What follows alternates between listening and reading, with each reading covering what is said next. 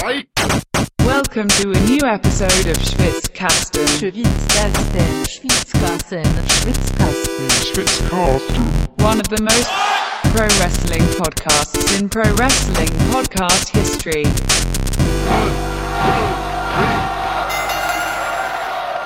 Können wir nicht äh, grundsätzlich schon mal festlegen, dass wir das, dieses Event nicht Super Showdown nennen? Ich finde den Namen so scheiße. Das stimmt. Niemand kann den auch richtig schreiben. Ich glaube, richtig ist super, Leerzeichen, Show, Bindestrich, Ja. down. Ja. Sieht scheiße aus. Warte, in meinen Notizen habe ich es falsch geschrieben. Sehe ich gerade. Aber ich bin mir sicher, dass es richtig ist, weil ich das äh, irgendwann mal nachgeguckt habe, weil es mich so genervt hat, dass ich immer, also ich schreibe Showdown immer zusammen. Wenn ich Showdown lese, se- lese ich eigentlich immer Shadowrun. Wie geil wäre es, wenn das Event Super Shadowrun heißen Super würde. Shadowrun, ja. So ein Endzeit-Event, völlig absurd. Alle sehen aus wie Legion of Doom. Regie Matt Hardy. Matt Hardy. Spielt auf dem Hardy Compound. Kostüme Becky Lynch, die, so ein bisschen, ne, so diese Steampunk-Scheiße kann man ja auch äh, Ja. in Endzeit-Kontext gut einbinden. Ja, AOP sehen dann auch Oh, sehr passend aus. ja. Das könnte gut werden. Pitchen wir diese Idee. Also gut, egal. Ähm, Super Showdown heißt es jetzt aber trotzdem. Was wollen wir denn alternativ sagen? Das Australien-Event? Oder halt einen eigenen Namen dafür wirklich ausdenken. Der Name soll nicht genannt werden da. Melbourne Mayhem. Melbourne Mayhem. Okay, nennen wir es ab jetzt Melbourne Mayhem. Melbourne ist hiermit Mayhem. beschlossen. Aber okay, da ist die Gefahr aber groß, dass man sich verspricht. Das ist so ein typische, so ein Wort, wo ich, was ich immer falsch ausspreche. macht aber nichts. Das ist Unterhaltungswert für die Zuhörer. Ich bin bereit, dieses Risiko einzugehen. Über Melbourne Mayhem zu sprechen? Du übertreibst. Okay, ja, ich übertreibe. Aber einigen wir uns auf Melbourne Mayhem. Melbourne Mayhem. Wer es zuerst falsch sagt, hat es zuerst falsch gesagt.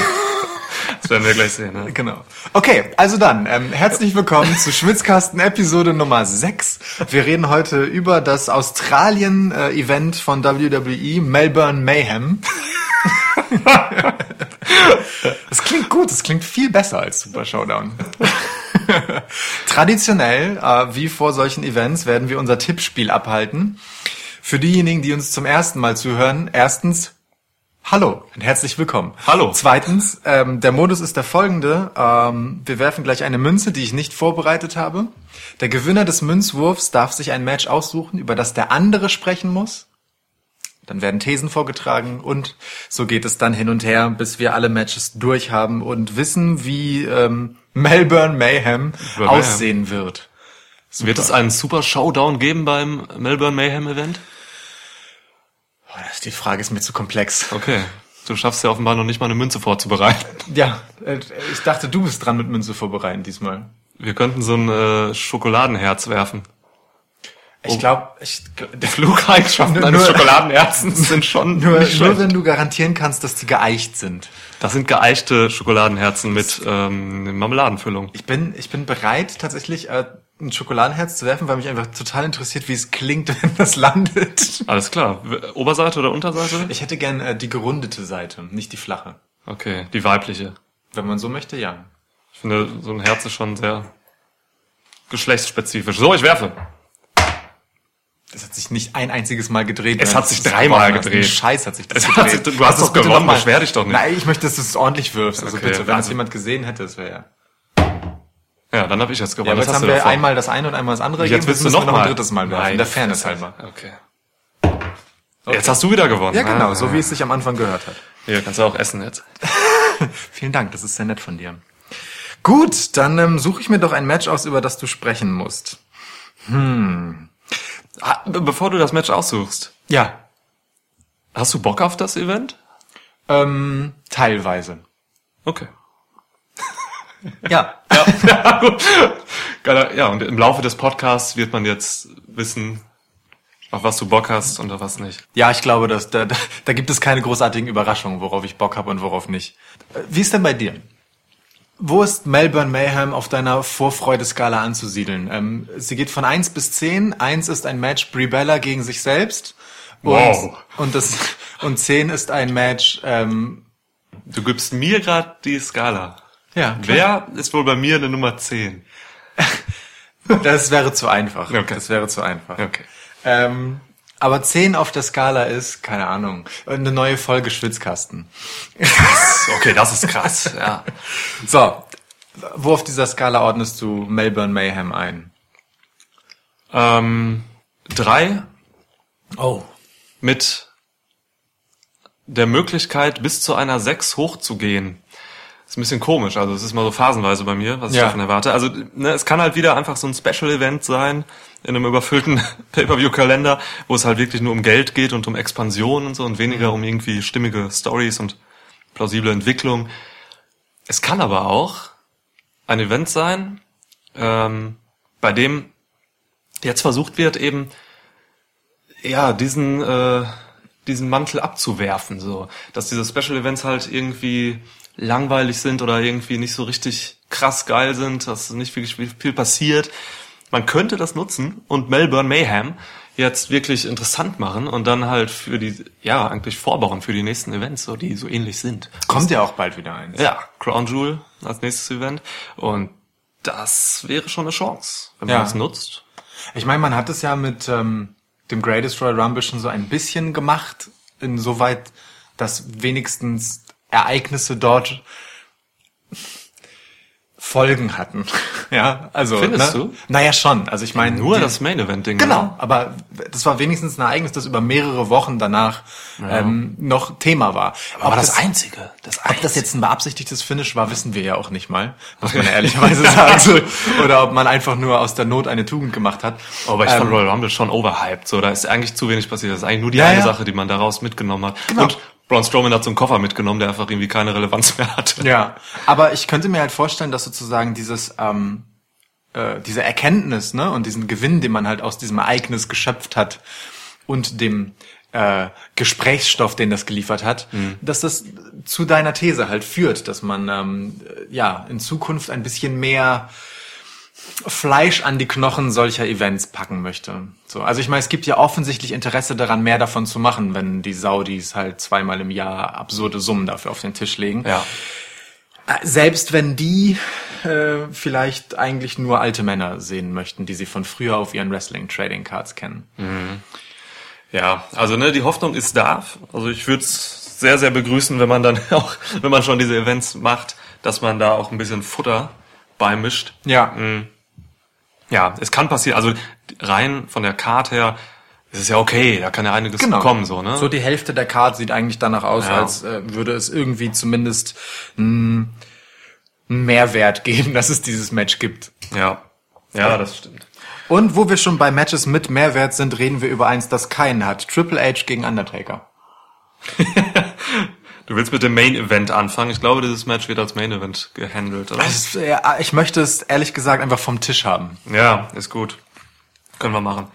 Also Äh, Triple H ähm, wird begleitet von Shawn Michaels auf zum letzten Mal auf den Undertaker treffen, der wiederum begleitet wird von Bürgermeister Kane. Bürgermeister Kane, ja. Geil, das ist sein erster offizieller TV-Auftritt, oder? Als Bürgermeister jetzt bei, Nee, er bei hatte- WWE? Er hatte bei Raw einen. Jetzt letzte Woche. Ja, den meine ich. Ja, ach so, Ja. ja. Das ist sein, sein erster, sein erster außenpolitischer Termin als Bürgermeister. Geil, wenn seine Finisher jetzt auch so heißen würden. Irgendwie. Dekret off. Naja, egal, das war das. äh, okay. Ja, ich hoffe, es wird ein kurzes Match. Ich möchte da kein langes, langes Spektakel sehen. so, weil ein Spektakel einfach nur langweilig werden würde. Kann ein Spektakel langweilig sein? Das Spektakel an sich das heißt ja schon, dass es spektakulär ist. Ja. Ja. Deutsche Also ich- Sprache, einfach überflüssige Hürden. Ich erwarte ja nicht viel und äh, nach wie vor bin ich einfach von der Ansetzung ja verwirrt, weil mir bis jetzt noch niemand plausibel machen konnte, warum dieses Match jetzt nochmal stattfindet. So, es war eigentlich schon alles abgehakt. Triple Ja. H hat das in der Promo nochmal versucht zu erklären, hat mich nicht überzeugt. Ich muss aber sagen, bei der letzten Raw, da wurde ich dann doch so ein wenig emotional gepackt. Aus Gründen, die wahrscheinlich mit Brothers of Destruction zu tun haben. Echt? Ich bin fast eingeschlafen. Ja, ich fand, Ey, das war, das war das ein, endlich mal ein, ein knackiges, gutes Event. Ja, echt So. voll knackig und gut, wie sie sich in Zeitlupe bewegt haben und äh, es nicht geschafft haben, ihre Choke-Slams äh, zu timen. Und boah, ey, also im Ernst, es war so fürchterlich, meine Güte. Ich, ich fand's nicht schlecht, weil, weil man da eben kein ultra langsames Gelaber hatte, wie davor immer. Also nur Shawn Michaels hat halt angefangen, das habe ich da mehr oder weniger auch geskippt, muss ich sagen. Und als Undertaker und Kane dann da waren, ähm, dann gab's halt irgendwie handfeste Action so. Die Action an sich war natürlich nicht sauber, so sauber umgesetzt, wie man das vielleicht noch vor 20 Jahren gemacht hätte. Oder in normaler Geschwindigkeit. Ja, aber, aber nee, also das hat mich dann irgendwie unwillkürlich dann doch äh, ja interessiert. So einfach weil ich es auch geil fand, äh, BOD dann noch mal so zu sehen. Ähm, die haben mich, ich fand die früher halt super geil. Ja, ja, klar, wer nicht. Ja. ja, und jetzt ich fand's okay zwischen diesen vier alten Herren so. Shawn Michaels sieht ganz gut aus. Wir haben eben schon über sein Gesicht geredet. Das Alter steht ihm gut. Absolut. Also, Also ist so grizzelig irgendwie. ne? Gruselig. Äh, äh, Also nach dem Segment würde es mich halt auch echt nicht wundern, wenn Quentin Tarantino demnächst bei ihm anruft und für irgendeinen Film für so eine abgehalfterte Cowboy-Rolle engagieren möchte. Das wäre schon ganz gut. Ja. Kann ich mir gut vorstellen. Also zum Match, ich glaube, ja, das Match interessiert mich nicht sonderlich. Äh, Ich gehe fest davon aus, dass Triple H durch einen Assist von Shawn Michaels gewinnen wird. Und dann gibt es D-Generation X gegen Brothers of Destruction bei Crown Jewel. Und oder Shawn Michaels gegen Undertaker bei Survivor Series. Das ist, Ah, so mein, früh? das ist mein, meine Oh. Theorie. So früh siehst du ein Singles-Match von Shawn Michaels wieder. Ja. Er wird ein paar machen, da gehe ich fest von aus, dass Ja. er da genug Geld für geboten bekommen hat. Danke an die Saudis. Danke an die Saudis. Also laut Gerüchteküche, ne? Laut Gerüchteküche ist es halt so, dass Shawn Michaels nun, ich glaube tatsächlich zehn Jahre, oder? War es 2008? War es 2010? Weiß nicht. Naja, ähm, ist es so, dass Shawn Michaels nun doch wohl wieder mal für ein Match in den Ring steigen wird äh, und es heißt, dass saudisches Geld dort eine Rolle spielen könnte, bei, ähm, was die Überzeugungskraft angeht und dass es nicht bei einem Match bleiben könnte. Ähm, gut, also dieses Match werden wir jetzt bei äh, Melbourne Mayhem nicht sehen. Aber bei Crown Jewel, da sind wir uns beide ziemlich sicher, wa? Das ist da quasi das Tag Team Match, das aus dem Melbourne Mayhem Match jetzt quasi äh, resultiert geben wird. Alles andere wäre Quatsch nach dem Aufbau jetzt und so. Ja. Ähm, ich ich äh, gehe weitestgehend mit dem, was du gesagt hast, widerspreche aber an einem Punkt, nämlich in dem, dass die Brothers of Destruction gewinnen werden, äh, durch Einmischung von Kane und Shawn Michaels das nicht auf sich sitzen lassen will und sie deswegen zu einem Rematch herausfordert. Ah, okay, also, genau andersrum. Dann. Genau. Gewinnt der Undertaker. Ähm, Finde ich gut, weil wir dann schon mal den ersten Tipp anders getippt haben. Ja. Äh, Plus, ähm, der Undertaker ist halt äh, auch einfach jemand, der zuletzt lange nicht besonders gut aussah. Und wenn man sich diese Figur ein bisschen warm halten will, kann die ein paar Siege gebrauchen.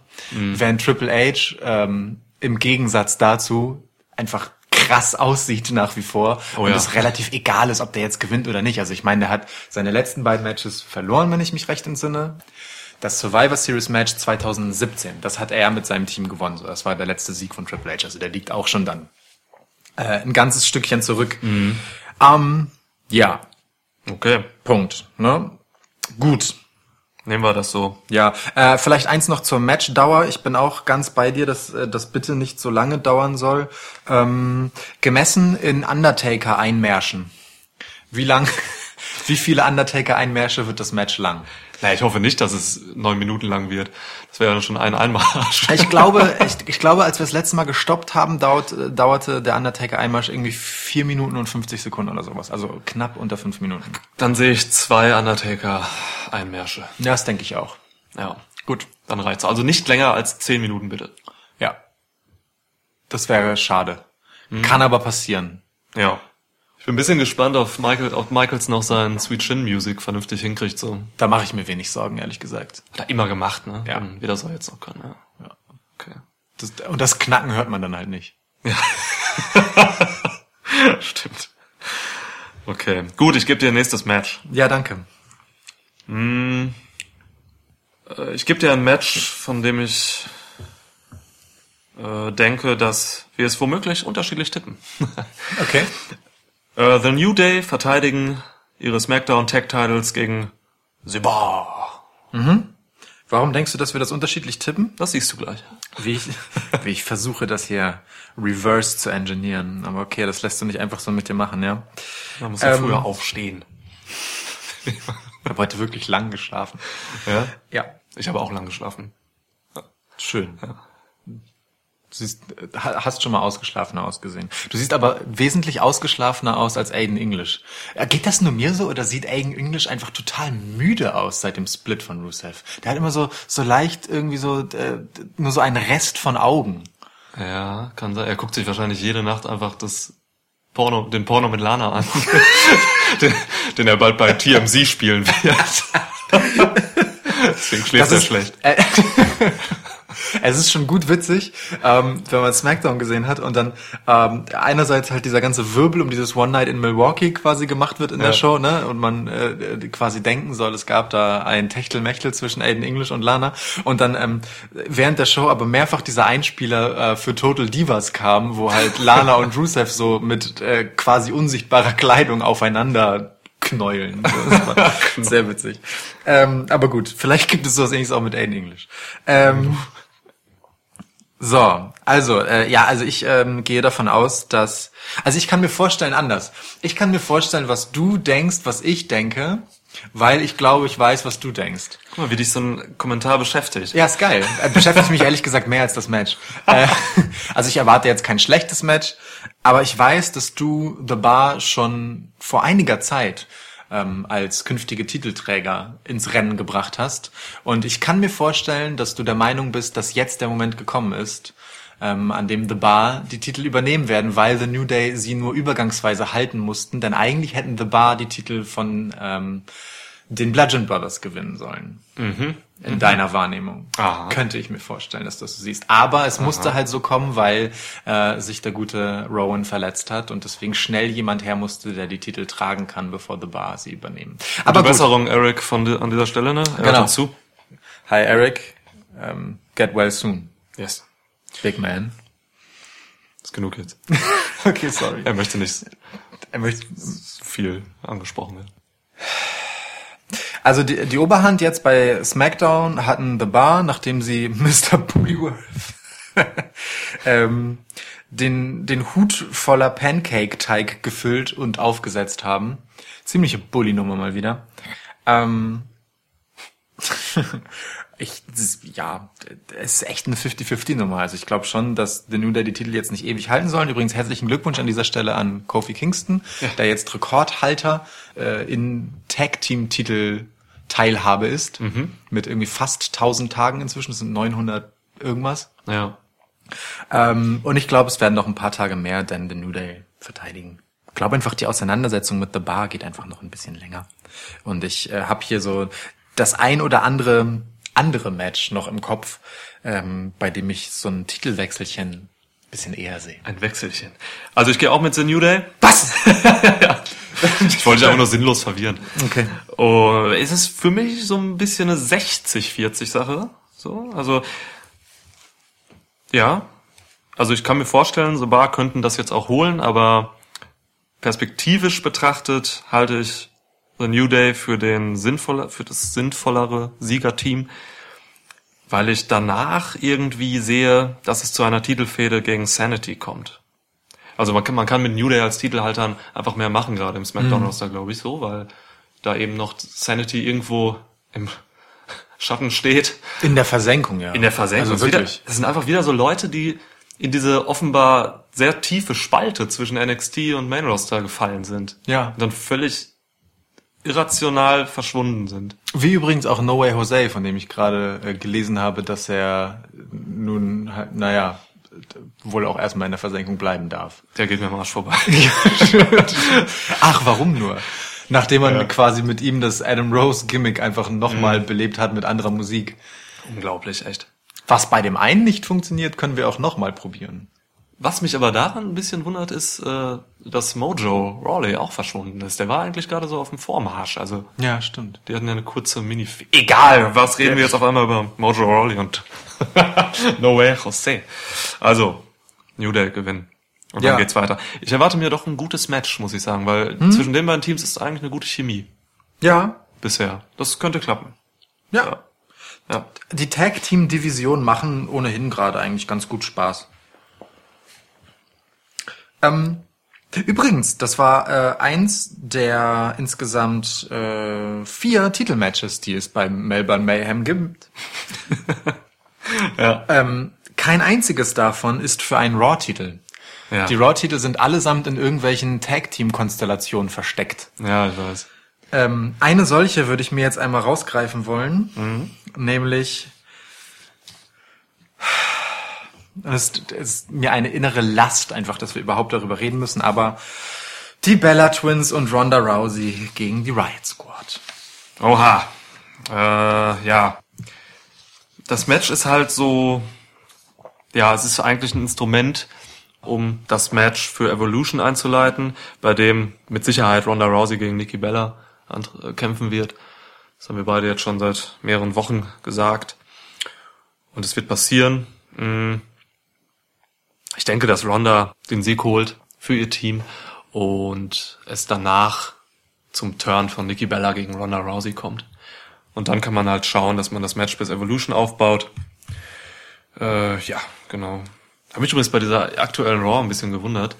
Äh, da hatte Ronda Rousey das äh, ein Match gegen Ruby Riot und das war das war schon ein seltsames Match, weil Ruby Riot hat Ronda über weite Teile komplett dominiert so. Das hat Ja. mich ein bisschen gewundert, nachdem wie Ronda bisher dargestellt wurde, dass da auf einmal eine Ruby Riot kommt und einfach 90% des Matches irgendwie auf sie einschlägt. Naja, wir hatten es ja gerade erst in der letzten Folge, dass wir äh, uns darüber echauffiert haben, wie Alexa Bliss gegen, also als mehrfache Titelträgerin einfach gegen Ronda Rousey aussehen musste Ja. jetzt in den Aufeinandertreffen, die die beiden hatten. So. Ja. Ähm, sie durfte ja auch quasi nur aufgrund einer eines Verletzungsengels dann äh, die Oberhand ein bisschen haben. Und das hatte, und Ronda war jetzt nicht mal verletzt, in Anführungsstrichen. Ja, ja, genau. Und äh, Ruby hat einfach eine, ja, hat sie einfach dominiert. Und das ist auch irgendwie nicht so cool für Alexa, oder? Also für Ja. Standing so, als Nee. Wrestlerin. Nee, ich mag solche Matches aber auch generell einfach nicht, wo einer 90% des Matches dominiert und dann am Ende verliert, weil der andere dann irgendwie plötzlich vier Power Moves auspackt. das finde ich scheiße. Ja. Was soll denn das? Ja. Aber ja, genau. Also ich sage, Ronda und die Bellas gewinnen und dann kommt es zum Turn von Nikki. Und ich hoffe, Brie Bella wird danach nie wieder wresteln. Ich habe ich hab dir ja gesagt, dass ich einen üblen Rant vorbereitet habe, so, aber den habe ich auch wieder irgendwie fallen lassen. Also ich wollte mich, äh, ich war, ich war ungefähr eine Woche lang wutentbrannt, weil Brie Bella die liebe Liv Morgan ausgenockt hat im Ring. Äh, sie hat die It-Kicks angewandt, die sie von The Miz geklaut hat. äh, und, äh, in der vorletzten Raw-Episode und hat dann halt Liv Morgan einfach, also wer es nicht gesehen hat, einfach voll in die Fresse getreten und ist dann ausgenockt. Daran Äh, gibt es aber nichts zu beschönigen. es ist wirklich exakt das, ja. der Referee war maßlos überfordert, hat das Match nicht gestoppt, wie er es eigentlich hätte tun müssen. Hat Ähm, sogar irgendwie noch das Zählen verpasst in einer anderen Aktion dann, als es einen Pin gab. Ja, es gab einen Pin, genau. Ganz seltsam, so. Also weil er dann gerade nach draußen geguckt hat, wo Liv Morgan einfach ausgenockt behandelt wurde. Ja. Äh, Derek Moore heißt der Gute. War Masters überfordert, echt äh, schlimme Leistung. Also, dass er das Match nicht abgebrochen hat oder halt zumindest irgendwie Liv Morgan geschützt hat. So. Ja. Die ist ja noch sogar zurück ins Match gekommen. Ja, für diesen einen Spot noch, ja. Genau. Irre. Irre. Und, Und lag danach dann aber auch einfach wirklich nur noch wie so ein nasser Sack irgendwo in der Ecke. Das, Ja. Die Kamera fuhr so einmal drüber und es war, es war einfach schrecklich zu sehen, weil sich halt Ja. wirklich gerade irgendwie gefühlt niemand dafür verantwortlich gefühlt hat. Es war äh, ja keine Glanzleistung. Brie Bella hat auch noch äh, Liv Morgan irgendwie am Kopf gepackt und in ihre Ringecke gezogen. So, das kannst du halt eigentlich auch nicht machen. Ähm, interessant, war, interessant war auch zu sehen, wie Ruby Riot und Sarah Logan dann reagiert haben. Also die hatten echt so den Schreck im Gesicht. Ja, war keine schöne Szene. Nee, also ich meine, ähm, man muss aber auch Breed so gut erhalten, so grässlich ihre Wrestling-Leistungen seit ihrer Rückkehr einfach waren, so, also ne, von den ähm, Von schlecht zu sehr schlecht. Ja, von den wirklich miesen äh, Dives, die sie äh, ja irgendwie deplatziert hat, bis hin zu diesem deplatzierten Kick. Also man sieht es ja auch einfach, ähm, wie wieder das Timing einfach nicht passt. Ne? Sie, sie Ja. tritt dann so rhythmuslos nach vorn, während Liv versucht, das zu sellen. Und in dem Moment, wo Liv den Kopf nach vorne äh, oder den Oberkörper nach vorne bewegt, tritt sie halt ihr einfach frontal Ja. auf die zwölf. Ähm, ja, und dann ist sie weg. Aber ähm, als Bree sie dann pinnt, also Bree bemerkt das offensichtlich direkt, was da gerade passiert ist. Und als sie Ja. sie pinnt, ähm, tut sie das auch direkt mit dem Gesicht sozusagen ihr zugewandt und redet vermutlich mit ihr und packt sie deswegen auch dann nach dem Pin, den spektakulärerweise ähm, Liv Morgan ja auch mit einem Kickout tatsächlich beenden konnte. Mehr schlecht als recht Ja. war, aber es ging so irgendwie. Ja. Das mit den Instinkten, wovon die Kommentatoren immer reden, scheint wahr zu sein. Stimmt, ja. Ähm, und ich glaube, deswegen packt sie sie dann auch so, so am, am, am Kragen und schleppt sie halt irgendwie äh, in Richtung Ringecke, damit sie taggen kann, Ja. ähm, weil sie halt währenddessen sozusagen noch Kopf an Kopf mit ihr irgendwie spricht und sich austauscht. Trotzdem, also Das Einzige, äh, was man Brie zugutehalten kann, dass ja. sie es gemerkt hat. Wahrscheinlich ja. tat ihr Bein weh. Also äh, die wird aber auch äh, keine keine besonders ruhigen Nächte gehabt haben danach, da bin ich mir ziemlich sicher. Mhm. Das war war wirklich nicht schön. Ja, das Internet Ähm. hat sie auch einfach tagelang fertig gemacht. So. Ja, ja, ja. Also ich meine, wie gesagt, es passt halt leider äh, in die schlechten Leistungen, die sie abgeliefert hat, Ja. seit sie eben zurückgekehrt ist. Ähm, inwieweit das für das Match relevant ist, sei mal dahingestellt. Ähm, ich äh, widerspreche die hier wieder. Ähm, ich sehe die Riot Squad gewinnen. Okay. Ähm, weil ich denke, dass es eher so eine Konstellation gibt, dass außerhalb des Ringes irgendwer angegriffen und beschäftigt wird und keine Ahnung, Nikki dann irgendwie helfen soll, während Ronda ähm, angegangen wird von mehreren oder so und dann eben nicht hilft und sie hinterher angreift oder irgendwie sowas. Also eher so eine Nummer von unterlassener Hilfeleistung im Tag-Team oder so. Also dass, dass, dass Ronda irgendwie die Schuld bekommt für irgendwas, ne, die Niederlage im Endeffekt oder Nikki und, und dass es dann so den Zwist gibt. Ähm, ja, ich meine, jetzt bei, äh, bei der letzten Raw-Ausgabe äh, standen sie noch alle sich in den Armen liegend im Ring, als sie die Riot Squad in die Flucht schlagen konnten. Ekelhaft. Dann haben diese wirklich grässlichen Segmente äh, der Bellas mit Ronda auch endlich ein Ende, zumindest ähm, diese überschwängliche Idylle in Ja. äh, der Schwesterschaft. Ja. Ja, gut. Okay. Aber ey, das ist auch halt auch so ein 50-50-Ding, weil es einfach für den Ausgang ähm, oder für die Fortsetzung der Geschichte, die hier erzählt werden, so einfach relativ egal ist, wer das Match gewinnt. Es Voll. geht wirklich äh, Ja. komplett nur darum, Nikki gegen Ronda zu positionieren, was eine ganz schöne Konstellation ist eigentlich. Ne? Also auf der einen Seite so den den äh, Reality-TV-Star und auf der anderen Seite halt den Sportstar, wo man so, so schön zwei Ja. Wrestling-Welten aufeinander krachen hat. Ne? Einmal so diesen sportlichen, ath- athletischen Aspekt, so das moderne Women's Wrestling und auf der anderen Seite halt so eine Repräsentantin für das alte Divas-Wrestling wie Nikki. Also mal ihr zugute gehalten, dass sie im Ring bei weitem nicht so mies aussieht wie ihre Zwillingsschwester. so, ähm, aber trotzdem, so, Ja. ne? das sind schon irgendwie zwei Welten in der Wahrnehmung auch nach Nicht auf die außen, Optik bezogen, das sind ja eineiige Zwillinge. Um das mal klarzustellen. Ja, ja. nee, nee, genau.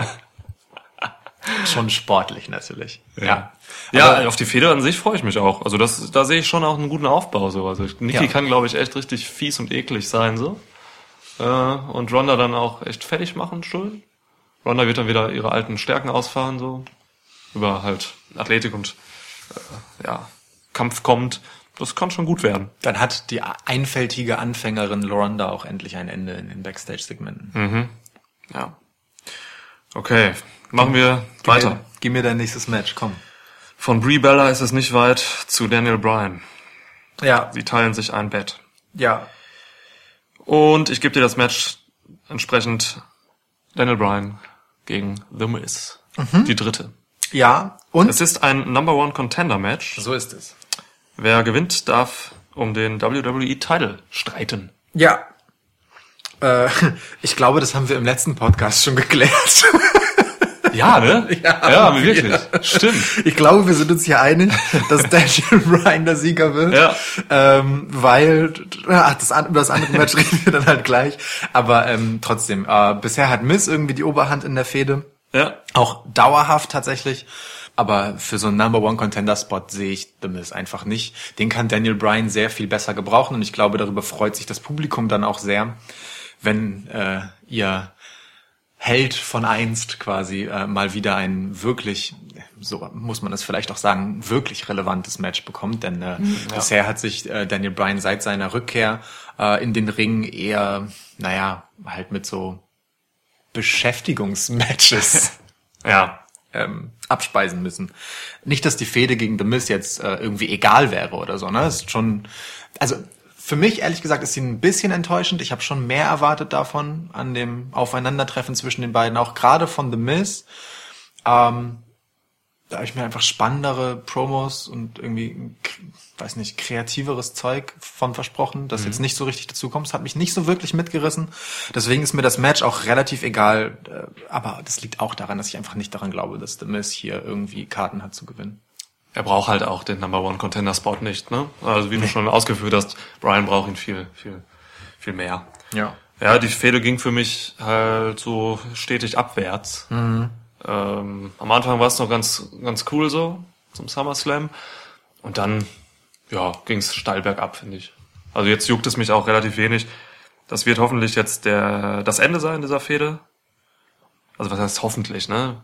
Aber ein viertes Match ist, will ich eigentlich jetzt nicht. Es gibt schon sehr viele Fäden, die jetzt irgendwie dritte oder vierte Klappe haben. Ja. Und ja, das ist dann auch ein bisschen viel manchmal. Ja. Ich finde, jetzt kann man, kann man gut mal ein Ende setzen. Brian gewinnt, fertig. Ja. Ich könnte mir tatsächlich vorstellen, dass äh, die eine oder andere Fehde sich noch äh, bis zu Crown Jewel dann schleppt, weil man dann äh, für Survivor Series einfach noch mal einen Schnitt hat.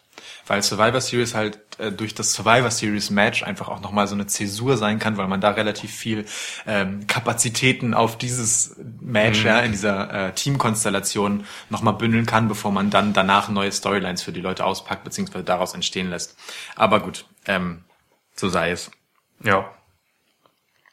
Gib mir das nächste.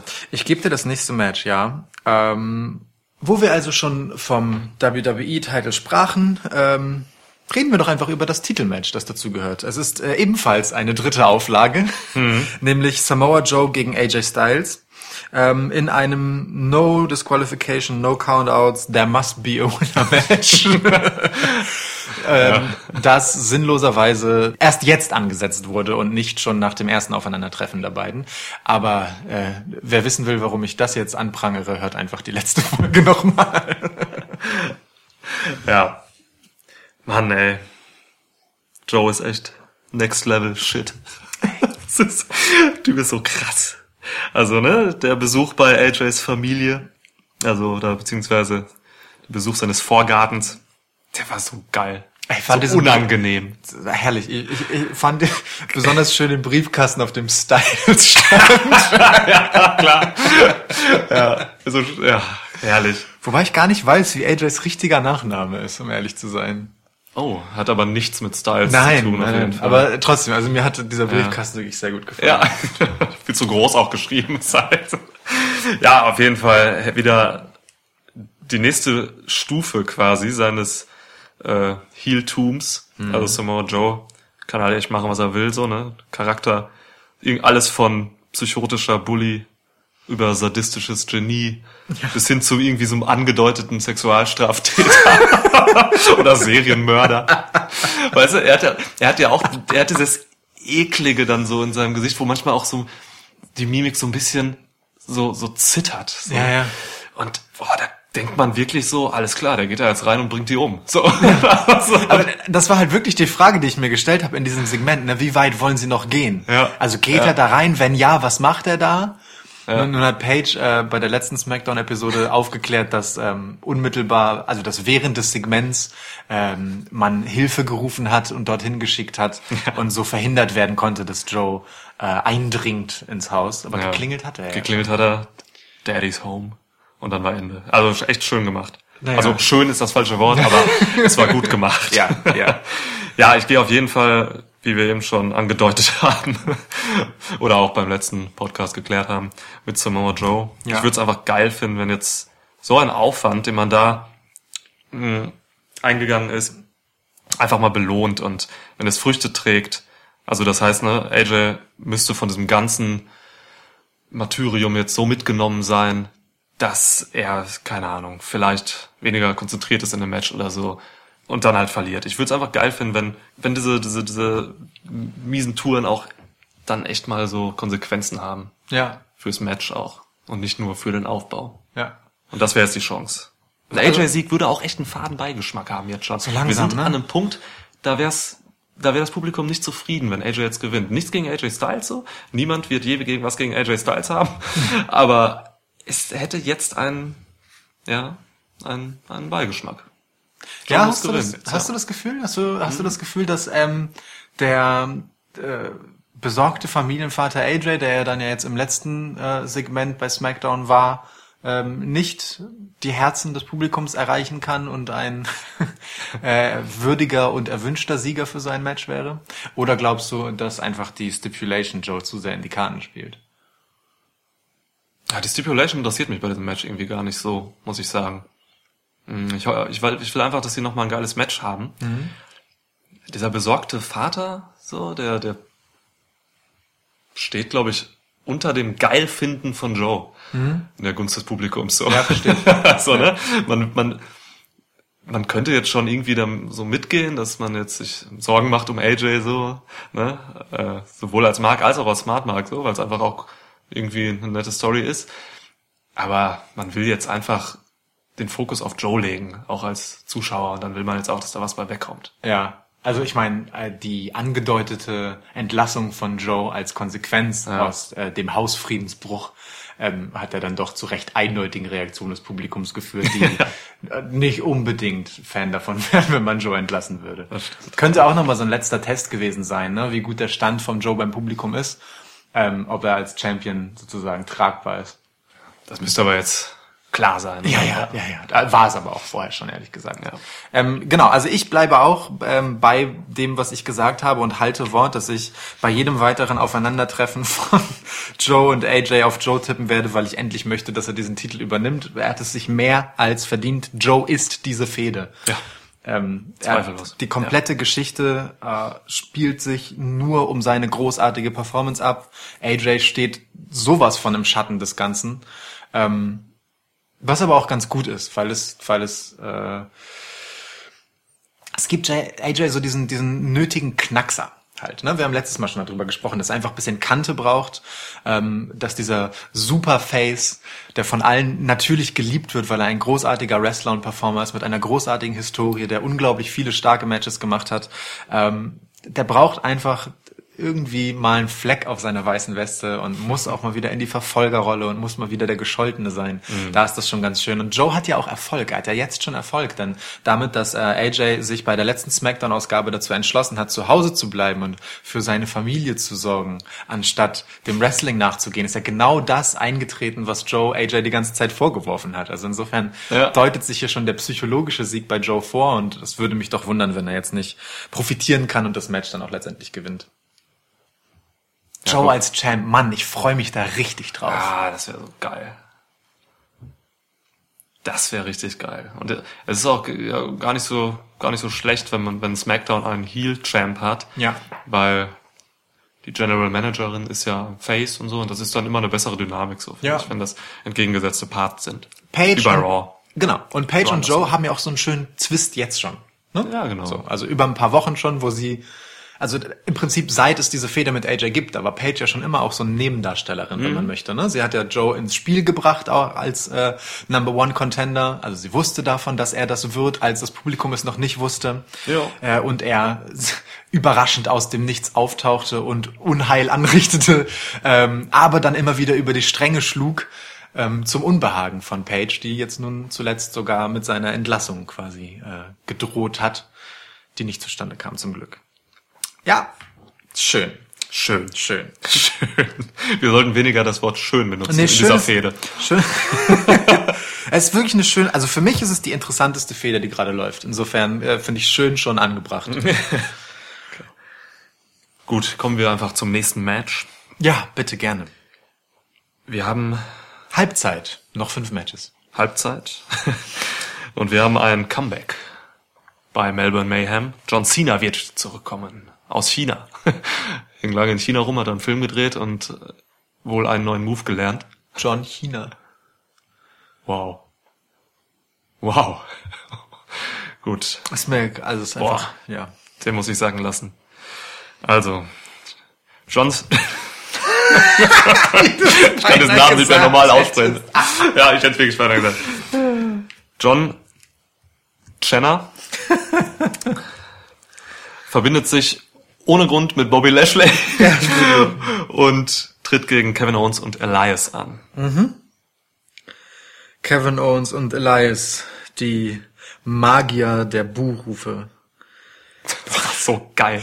Also, wow. Wer das letzte Raw nicht gesehen hat, bitte guckt es euch an. Diese minutenlange, ich glaube, es sind so sieben Minuten oder so, Ungefähr ein Undertaker-Einmarsch. genau, mehr als ein Undertaker-Einmarsch lang, ähm, boah, gibt es einfach unglaublich laute Buhrufe, bei denen, ja, Kevin Owens und äh, Elias nicht viel mehr tun müssen, als sie wohlwollend hinzunehmen, äh, wissend, dass sie alles getan haben, was sie tun müssen, ähm, indem sie einfach nur Seattle dort getroffen haben, wo es ihnen wehtut, nämlich bei dem Nicht-Vorhandensein einer Basketballmannschaft in ihrer Stadt. Sehr Damit man schön. die Leute heute so trifft. Ja, also ein traumhaftes Segment. Für für mich als NBA-Fan sowieso einfach großes Kino. Also ein Traum. Ähm, Ja, jeder andere wäre an dieser Szene, an dieser Situation zerbrochen. Ich glaube, nur Elias und äh, Kevin Owens sind imstande, so eine Situation zu meistern. Und das haben sie auch gemacht. ja, das ist richtig ausgekostet. Das war so krass Geil. Das ist richtig ausgekostet. Auch als Leo Rush dann noch rauskam, der Hype-Man von Lashley, äh, und seinen Teil der Promo noch gehalten hat, ähm, haben sie ja noch, noch weiter sozusagen drauf rumgeritten, was Ja. sicherlich nicht zum Skript der eigentlichen äh, Konfrontation mit Leo Rush gehört hat, aber einfach nur weiter mit dem Publikum interagiert. Das war super. Ja. Das war wirklich. Nur die Technik hat in der Situation verloren. Also Elias hat ja zwischenzeitlich nach fünf Minuten oder so, hat er ja mal gesagt, so Leute, ey, Technik, macht mal die Lichter aus über dem Publikum, ich kann die nicht mehr sehen. Ja, da hätte ich mir ein bisschen mehr Flexibilität gewünscht von, Schade, den, von ne? den Leuten äh, hinter den Kulissen. Das hätten sie einfach machen müssen. Ja, finde ich auch. Das wäre richtig geil gewesen. So, ne, da muss man flexibler sein auch. Ja. Aber das war auch das Einzige, was man an diesem Segment kritisieren kann. Das war einfach geil. Gut, ähm, ja, wir haben jetzt aber dieses Match. Ähm, boah, ist auch au- aus so einer so einer Unsäglichkeit eigentlich zustande gekommen. Ne? Also wir erinnern uns ein paar Wochen zurück. Äh, Kevin Owens hängt spontan die Wrestlingstiefel an den Nagel und taucht dann urplötzlich eine Woche später wieder auf und attackiert Lashley ohne Grund und wir wissen bis heute nicht warum. Du hast mich daran jetzt wieder erinnert. Ja, ja, ich wollte, ich, Verdammt. du brauchst ein bisschen Emotion einfach. Verdammt. Ähm, naja, und deswegen gibt es irgendwie dieses Match und weil John Cena auch Arbeit braucht äh, und Elias ein Idol von Kevin Owens ist, so versucht man uns das gerade zu verkaufen. ähm, also, dass er, dass zumindest Kevin Owens Fan seiner Musik ist. Ja, gibt es jetzt halt irgendwie diese Konstellation. Also so richtig erklärt ist es eigentlich nicht, warum es das Match gibt. Aber Nein. gut, egal. ähm, ich denke, dass ähm, Lashley und Cena gewinnen werden, ähm, weil und es tut mir in der Seele weh, das zu sagen, aber es ist halt einfach so, und das sage ich jetzt auch nicht zum ersten Mal, weil sowohl Elias als auch Kevin Owens einfach genau diese Typen sind, die von Woche zu Woche einen großartigen Job machen und das leider so gut tun, dass es egal ist, ob sie gewinnen oder verlieren. Ähm, sie bleiben in ihrer Wirkung und Schlagkraft unverändert ähm, und sind im Prinzip das Sprungbrett für andere. Und wenn jemand das gerade braucht, dann Lashley. Ich meine, dem hat man gerade erst einen neuen Hype-Man an die Seite gestellt. Man of the auch- Hour. Wie er ja auch genau, also es ist auch geil, dass sie ihn konsequent Hype-Man nennen. ne? Nicht Manager oder so, sondern nein, Leo Hype-Man. Rush ist der Hype-Man. Für My Man, Bobby Lashley. Man. ähm, und äh, nachdem Bobby Lashley halt irgendwie seit seiner Rückkehr nie so richtig eine kohärente Rolle gefunden hat, ist das jetzt, glaube ich, noch mal ein Versuch mit so jemandem wie John Cena ähm, zusätzlich äh, als Starthilfe da endlich ins Rollen zu kommen. Ja, man kriegt mit Lashley einfach nicht hin. Ne? Der ist jetzt schon Monate da. Man hat ihn, die Fäden waren alle immer nur so halbgar nach wie vor. Ich finde es richtig, dass man ihm einen Manager gibt. Äh, sorry, einen Hype Man. Das ist gut und richtig. Vielleicht bringt's was. Leo Rush finde ich schon irgendwie interessant. Also der ist noch Rookie so, der muss da reinkommen in diese Sache. Der ist noch nicht da, wo er glaube ich hin kann. Hat aber Das ist Potenzial. mutig, ne? Ja, ich das ist mutig. hätte eher Voll. mit jemandem etablierterem gerechnet. Klar, der war vor ein paar Wochen noch bei Ring of Honor so, ne? Und äh, es wundert, hat mich auch wirklich überrascht, dass das passiert ist. Ja. Ähm, bei Tour 5 Live auch irgendwie, ja, auch erst seit kurzem. Heftig. Aber ja, klappt bis jetzt eigentlich ganz gut. Muss man halt schauen. Lashley überzeugt mich immer noch nicht. Ja, auch Leo Rush muss in die Rolle reinwachsen. Ne? Das ist schon noch ein bisschen steif, Ja. bisschen, bisschen gezwungen alles mit dem Lachen. Dieses goofy-artige Lachen, so, ne? ja, my man, my man. Aber, es, aber es kann schon ganz witzig werden. Ich meine, äh, was für ihn spricht, ist halt die Akrobatik. Ne? Also diese sehr, ich sag, ja, irgendwie schon slapstickigen Segmente, die man dann äh, mit Ja. ihm macht, wenn er davon rennt vor den großen Heels. Ja. Das ist schon, das ist schon unterhaltsam. Das ist schon okay. Mal gucken. Ja, aber also grundsätzlich bin ich von solchen Matches wirklich alles andere als angetan. Ich mag es einfach nicht, wenn kontextlos Matches gesetzt werden, äh, wo einfach zum Beispiel Leute zusammengesteckt werden, die nur zusammen teamen, weil sie eben die gleiche Gesinnung haben. so, ne? Also ich finde es auch einfach nicht plausibel, dass Elias und Kevin Owens jetzt unbedingt die dicksten Buddies sind. So. Naja, aber Sind halt Kevin Owens Heels. mag Elias Musik. Ja. Ja, das, das hat man ja gesehen, ne? Er hat es sehr genossen jetzt, als er neben Elias erst bei der letzten Raw. Ja. Hat er sehr gut mitgemacht.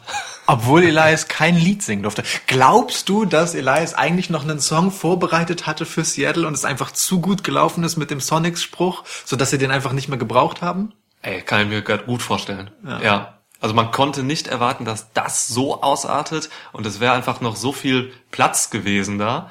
Also ich, ich glaube nicht, dass Leo Rush äh, direkt nach diesem Spruch dann rausgekommen wäre. Da, da musste noch irgendwas Ja. Pa- passieren. So ein Song wäre, glaube ich, realistisch gewesen. Und ich glaube, da wurde auch viel improvisiert von, von Kevin Owens auch und so. Also er hat noch versucht, irgendwie diese John Cena-Nummer inhaltlich rüberzubringen. Ich weiß gar nicht, was er gesagt hat, weiß kein Mensch. Also irgendwas wurde noch über John Cena gesagt, das ist irgendwie, ne, Idiot, so, keine Ahnung. Aber, aber, aber, aber ich saß einfach nur mit offenem Mund da und fand die Situation einfach geil. Ja. War mir auch egal, was die gesagt haben dann. Ja. Ich kann dir übrigens äh, auch, wenn du möchtest, kurz erzählen, was sie gesagt haben. Über John Cena. Nee, ist egal. Das unterstützt halt bisschen das, was ich gerade gesagt habe, äh, mein Tipp betreffend, weil nämlich ähm, Kevin Owens und Elias davon überzeugt sind, dass jemand wie Big Match John, wie sie ihn dann auch mal wieder genannt haben, halt solche Kaliber wie Kevin Owens und Elias braucht, um überhaupt relevant zu bleiben, wenn er schon wrestelt. Dann müssen es auch solche Namen wie die beiden sein. Ja, ja. Und genau das Valider stimmt Punkt. ja. genau das stimmt ja, aber bezogen auf Lashley. Ja, stimmt. Der kann die beiden halt gerade wirklich gut gebrauchen als Sprungbrett. Ja, also ich gehe davon aus, dass Lashley Elias pinnt. Ja. Alles klar. Vielleicht kriegen wir ein gutes Match. Alle vier können ein gutes Match machen. Vielleicht schaffen sie es. So, dann habe ich noch eine Frage. Glaubst du, dass wenn du schon tippst, und das finde ich gut, Lashley pinnt Elias, ähm, dass es auch noch eine Konfrontation zwischen Kevin Owens und Cena gibt, die dazu führt, dass die beiden ihre alte Fehde wieder aufleben lassen? Ich meine, immerhin hat äh, Kevin Owens bei seinem Debütmatch John Cena schlagen dürfen damals. Ja, hat er auch letztes mal erwähnt. Ne? Genau. Ich glaube eher, dass es weitergeht in dieser Fehde, die nicht so richtig in Gang gekommen ist zwischen Lashley und Kevin Owens. Und Elias mit John Cena aneinander geraten könnte. Die hatten auch mal so ein kleines Techtelmechtel. ähm, sollte John Cena bleiben, dann würde ich das ganz geil finden. Also Elias und John Cena, mein Gott, was ist da, also promotechnisch? Ja. Eieiei, das wäre schon, Gold. das wäre schon krass. Und das wünsche ich mir, wenn du schon fragst. Ja. Übrigens, ganz lustig, ich habe, wie du siehst, in meinen Notizen neben dem Match Cruiserweight-Title stehen. also, Wenn warum? etwas in dieser Konstellation nicht zutreffend ist, dann dass irgendeiner von den Beteiligten auch nur in der Nähe eines Cruiserweights ist. Also doch Lashley ist in der Nähe von Leo Rush. Aber ähm, wow. Ja. schnell weiter zum nächsten Match. Ja. Ähm, apropos Cruiserweights. Wow. Der Cruiserweight-Title wird auch verteidigt ähm, bei Melbourne Mayhem. Und zwar tritt äh, der Dauertitelträger Cedric Alexander an gegen Hometown Hero Buddy Murphy. Yes. Also damit hast du eigentlich schon alles gesagt. Ich glaube, diese Hometown-Nummer ist der entscheidende Faktor hier in dem Match. Man will da, glaube ich, einen schönen Hometown-Crowd-Moment schaffen und gibt Buddy Murphy hier den Titel. Also Cedric Alexander hat ihn lange jetzt auch schon gehabt, gehalten. Ja, und Buddy Murphy hat, hat ihn sich einfach verdient. Er ist halt einer dieser Typen, die bei NXT verhungert sind und sich dann bei 205 Live halt wiedergefunden haben. Er holt da den Titel. Nachdem er die Handeln vor allem auch gefunden hat. Die Hanteln hat er gefunden, ja. Was der Mann aus seinem Körper gemacht hat. Ich kann nicht wirklich glauben, dass der wirklich nur 205 wiegt. Aber nun gut. Ähm, du hast alles gesagt. Ja. Ja, also ich denke auch, dass ähm, bei Melbourne Mayhem, Melbournes Own Murphy, so viele M's, Viele M's. Ähm, den Titel holen wird. Das deutet sich ja jetzt, also ich meine, die Fehde geht ja jetzt auch nicht erst fünf Minuten lang. So, das kann dann auch mal langsam darin gipfeln. Wird, glaube ich, ein gutes Match. Ein schöner Clash of Styles, den wir da haben. Ja, alles andere wäre irre. Ja. Clash of Styles, gutes Stichwort, um zum nächsten Match überzuleiten. The Iconics, ihres Zeichens auch Hometown Girls, Ja. Treten gegen Naomi und Asuka an. Ein weiteres Tag Team Match bei diesem Event. Äh, ja, wild zusammengewürfelt. Ja, das stimmt. Mm, Ach Gott. Also, diese Paarung aus Naomi und Asuka ist mir ein Dorn im Auge. Es sind mir einfach zu viele grelle Farben auf einmal. ähm, ganz abgesehen davon, dass ich mir für und von Asuka eigentlich etwas völlig anderes wünsche. Nämlich, dass sie eine Einzelgängerin ist und äh, das, was sie eigentlich zuletzt am Ende ihres NXT-Runs war.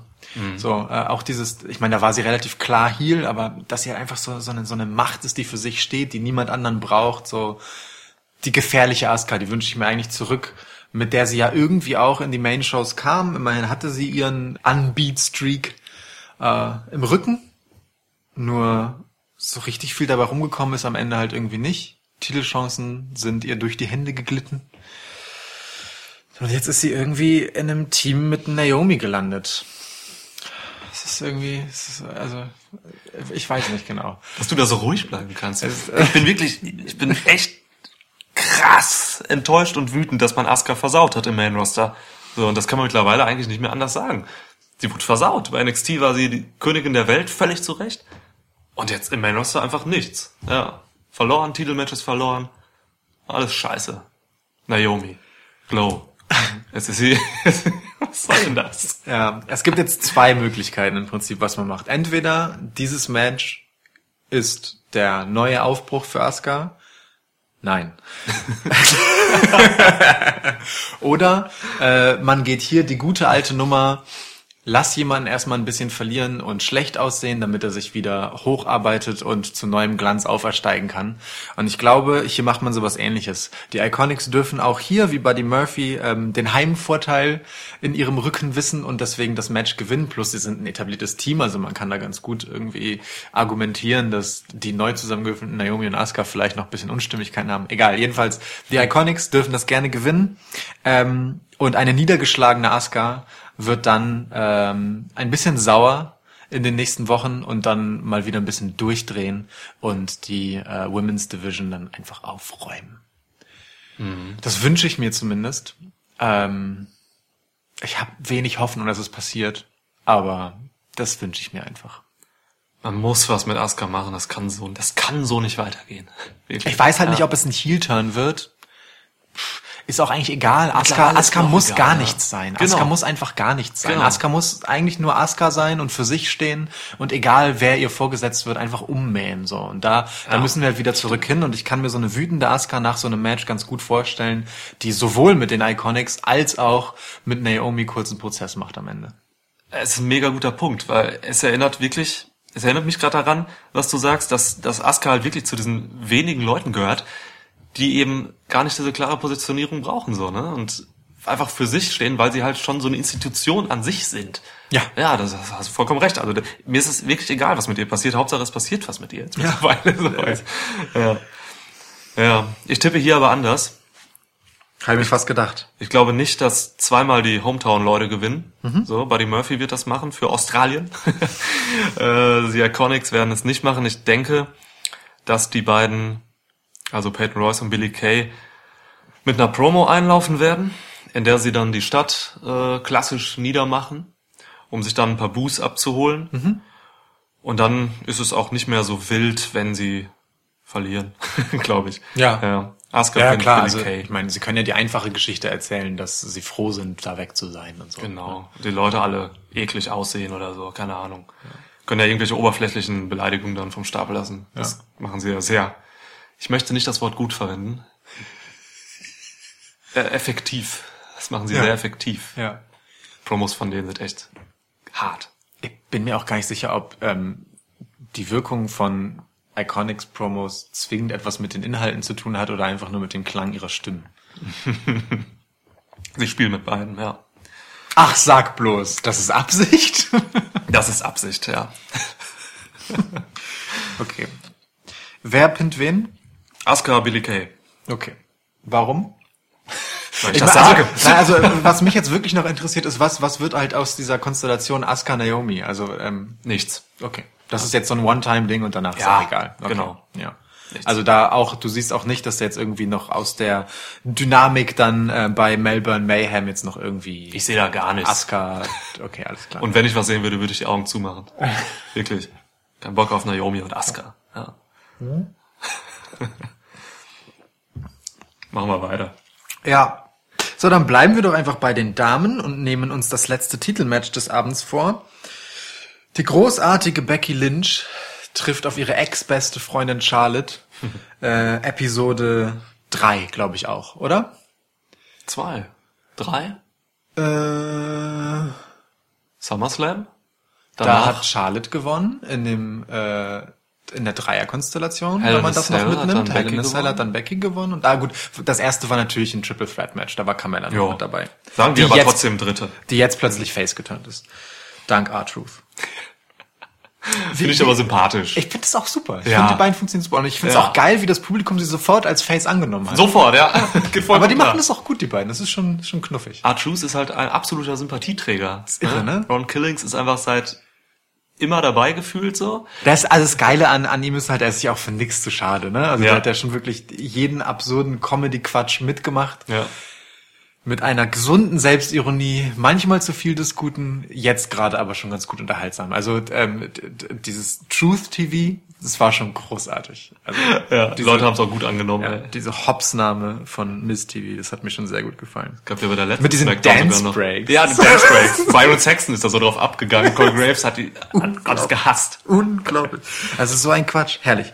ähm, herrlich. So, ja, jedenfalls, ähm, warum reden wir darüber? Ach ja, genau, wegen Becky Lynch und Charlotte. Ja, du hast mir das Match gerade Ja. vor die Füße geworfen. Und ich bin angetan nach wie vor von Becky Lynch. Sie ist weiterhin over as fuck und die wahrscheinlich, ja, the hottest person today in WWE History. Ja, also, ne, ich bin auch von der Feder einfach noch weiterhin angetan. Es ist einfach immer geil, Becky jetzt zu sehen, wie sie immer beliebter wird. Nach wie vor tut's mir um Charlotte jetzt weiterhin leid, weil sie immer unbeliebter wird. also, ja. Ich denke, der Höhepunkt dieser Fehde wird bei Evolution stattfinden. Ich sehe hier keinen klaren Gewinner, also keinen clean Sieg. Ähm, die Fehde ist zu gut, um Becky jetzt einfach zwei Siege zu geben und sie dann irgendwie weiter einfach gegen die nächste zu stellen. Charlotte kann aber auch nicht clean gewinnen, weil sie dann massiv ausgebuht werden würde. Hm. Und jeder irgendwie hart angepisst wäre, dass Becky jetzt keinen Titel mehr hat. Prinzip also so ähnlich wie bei Hell in a Cell. So, habe ich auch ähnliches gesagt. Ich gehe jetzt hier von einem mh, Disqualification-Sieg von Charlotte Flair aus. Ich glaube, Becky haut ihr irgendwie eine mit dem Titel über den Kopf oder so und oder auf die äh, aufgepumpten Brüste. Tut mir leid, aber Charlottes Brüste sind wirklich, die werden immer größer, habe ich das Gefühl. Das sieht ganz komisch aus. Ich weiß nicht, was, was da los ist. Äh, ja, und der Höhepunkt, wie gesagt, wird dann bei Evolution stattfinden. Vielleicht in einem Stipulation-Match. Müssen wir noch gucken, welche.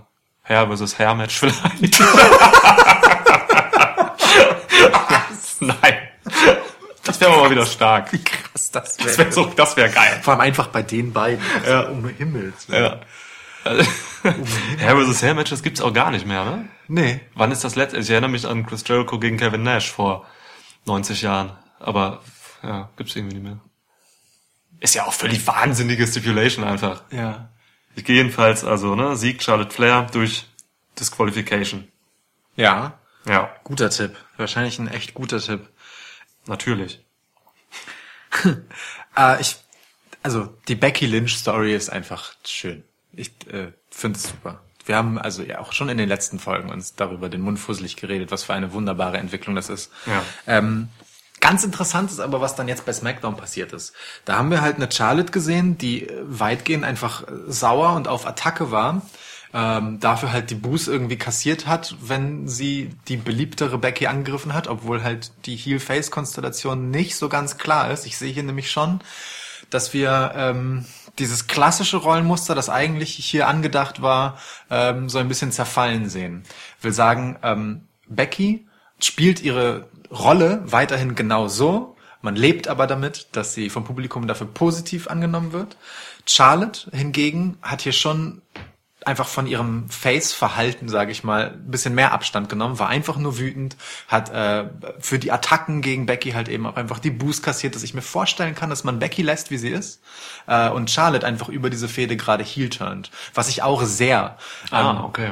äh, sehr begrüßen würde, ähm, denn ehrlicherweise habe ich mir das schon direkt bei ihrer Rückkehr gewünscht. Also ich hatte eigentlich gedacht, dass ähm, die Fehde so aussehen wird, ähm, dass wir Carmella als Titelträgerin hatten seinerzeit äh, und dann die eifersüchtige Becky und eben Charlotte und ich dachte mir, dass Charlotte halt so äh, die eklige Arrogante dann sozusagen ist und wieder zurück in ihre Heel-Rolle fällt, die sie ja auch vor einiger Zeit mal hatte, ähm, als dann überhebliche Championess. So und ähm, könnte mir halt vorstellen, dass das jetzt sozusagen wieder erwarten ums Eck über die Eck. Beliebtheit von Heel Becky ähm, Okay. dann doch noch eingeleitet wird. Mal gucken. Würde mir auf jeden Fall ganz gut gefallen, ähm, weil ich Charlotte als Heel einfach viel lieber sehe als als Face. So, äh, da hat sie großartige Promos gehalten mitunter, wenn sie ihrem Status als Flair entsprechend halt einfach richtig ekelhaft war. Das hat mir ja schon ganz gut gefallen. Ja. Ähm, das kann sie halt auch einfach. Dann ist sie auch einfach überzeugend. Ich finde, es ist jetzt halt gemein, aber ich finde Charlotte halt auch einfach nicht sympathisch. So, es ist mir einfach schwer zu vermitteln, Sympathien für sie zu haben. Dann äh, sehe ich sie doch lieber als als Heel, weil ich sie einfach viel glaubwürdiger finde als die ähm, ja diejenige, deren Schicksal es einfach ist, großartig zu sein, an der Spitze zu stehen und das einzufordern. So. Charlotte, er meint's nicht so. Sie hört uns ja auch zu. Genau. Hey, Charlotte, das geht. Ähm, gut, also ich sehe auch Becky mit dem Titel nach Hause gehen, ähm, denke aber, dass es für die Fehde schöner ist. Wobei ich deine Lösung auch gut finde, die würde mir auch gefallen, aber ich äh, denke, Becky kann hier einfach nochmal äh, Charlotte in die Flucht schlagen, Charlotte nochmal eine Runde extra sauer machen, ähm, damit sie noch ein bisschen mehr Hohl dreht und dann ähm, gibt's bei nächster Gelegenheit halt auf jeden Fall nochmal ein Match und eine klarere Heel Charlotte. Ja. Finde ich gut. Wir haben Okay. viele unterschiedliche Tipps. Ja, erstaunlich. Ja. Krass. Könnte für die Randomheit des Events sprechen. Ja, ne? Also im negativen Sinne dann, ja. ja, aber egal. Das, nehmen wir das einfach mal als belebendes Element für diesen Podcast hin. Ja. Nächste Match. Tony Storm verteidigt in Australien gegen Adam Cole. So unrealistisch. Tony Storm, ihres Zeichens Australierin, hat den Heimvorteil. Aber mal ernsthaft. Ähm, taucht Tony Storm irgendwie in diesem Event auf? Wenn nicht, dann äh, werde ich nie wieder WWE gucken. Nein, aber im Ernst, wo würdest du sie denn einordnen? Wo kann sie denn hier irgendwie... Ja, im Publikum leider. nee, wirklich. Also, ne, man kann ja jetzt nicht einfach einen NXT UK Star holen und dann in so einem Event und platzieren. Leider. Meinst du nicht? Warum, warum Nee. sollte sie nicht ähm, Brie Bella zur Rede stellen? Oder Brie Bella einfach ausnocken. Ja. ja. Ja, nee, das es wäre schön, aber da müsste man auch noch andere Australier irgendwie holen. Es gibt ja noch ein paar mehr. ja, stimmt. Und ich Na gut. glaube, das wäre. Aber ja, es wäre einfach geil. Ja. Apropos Tony Storm, ähm, hast du dich über den Smackdown-Auftritt von Tony Storm gefreut? Welcher Smackdown-Auftritt? Äh, Tony Storm Dickerson hieß sie. Die äh, Chirurgin, die im Rahmen der Breast Cancer Awareness Kampagne dort äh, im Publikum vorgestellt wurde. Die ist wirklich Tony Storm Dickerson. Ist dein Ernst? Ja. Das ist kein Witz. Das ist wirklich kein Witz. Ich habe die äh, Susan G. Komen Dinger, auch wenn ich es äh, sehr gut finde, dass das gemacht wird, habe ich geskippt. Ist auch nicht so, dass es sehenswert wäre, aber gemacht. es, sie hieß wirklich Tony Storm Dickerson. Das hat mich sehr gefreut und ich. Geil. Ja. Das hast du mir nicht, als du es live gesehen hast, irgendwie geschrieben oder geschickt? Nee. Das habe ich mir für diesen Moment aufgespart. Krass. Ja gut, okay. Ja, Tony Storm wird vermutlich also kein Match haben. Dann müssen wir weitergehen zur realen Card. es gibt noch ein Match, das ja wochenlang den Fokus auf sich hatte. Ja. The Shield gegen Braun Strowman, Dolph Ziggler und Drew McIntyre. Äh, hießen mal Dogs of War, aber ich glaube, das ist kein offizieller Name. Es wurde, es wurde nicht mehr erwähnt, dieser Name. Ich bin mir auch gar nicht sicher, ob sie sich selbst so genannt haben oder einfach Nur so. selbst, selbst, ja. Okay. Ja, ja. Das hat Braun Strowman einfach mal so gesagt, weil er es cool fand, glaube ich. Geil. Ja. Ja, wenn, genau. Also wenn wenn ich jemandem mein komplettes Vertrauen äh, schenken würde, was die Entscheidung, was cool ist und was nicht angeht, dann auf jeden Fall Braun Strowman. Jemand, der sich so schöne Muster in die Haare rasieren lassen kann, wie bei seinem letzten Face-Match. ja. Oh Gott, oh Gott, oh Gott, das war fürchterlich. Ja, egal. Schade, dass ich mich daran noch erinnere. Ähm, ah, das ist, äh, also das ist so eine Fehde, die ganz schwer einzuordnen ist. Ähm, das hatten wir auch schon im letzten Podcast, ähm, weil sie sehr geschickt ausgeglichen gehalten wird. Für jedes Match, das die eine Seite gewinnt, gewinnt die andere Seite wieder ein Match. Und man hat eigentlich gar keine Ahnung, wer hier jetzt gerade die Oberhand haben soll und haben wird. Das finde ich ganz schön.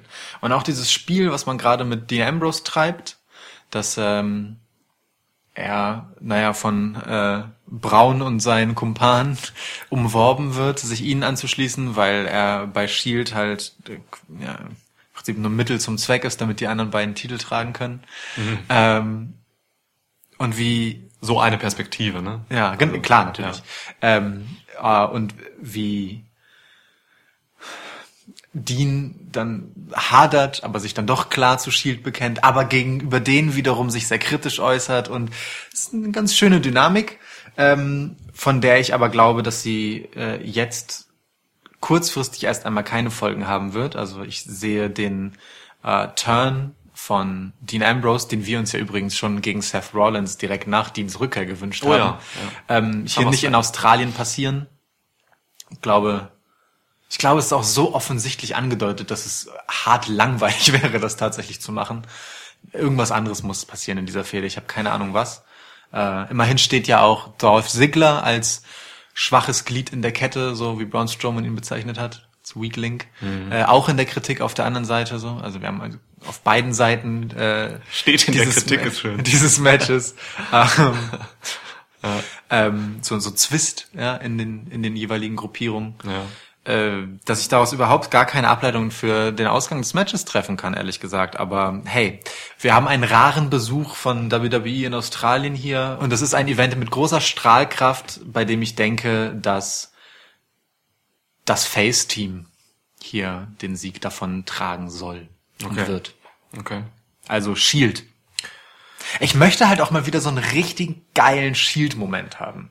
Das fehlt halt. Also auch wenn zuletzt in den letzten Wochen Shield immer ein großes Thema waren, so irgendwie hat das nicht die gleiche Magie wie damals. So. Sie kommen auch nicht ständig übers Publikum rein und sie sind halt auch nicht diese Hounds of Justice, weil sie einfach die ganze Zeit mit Ja, den stimmt. Dogs of War irgendwie beschäftigt sind. Sie können ihre Shieldhaftigkeit gar nicht so wirklich ausspielen. Das gab es nur einmal, als es dieses klassische Versammeln um den Ring gab.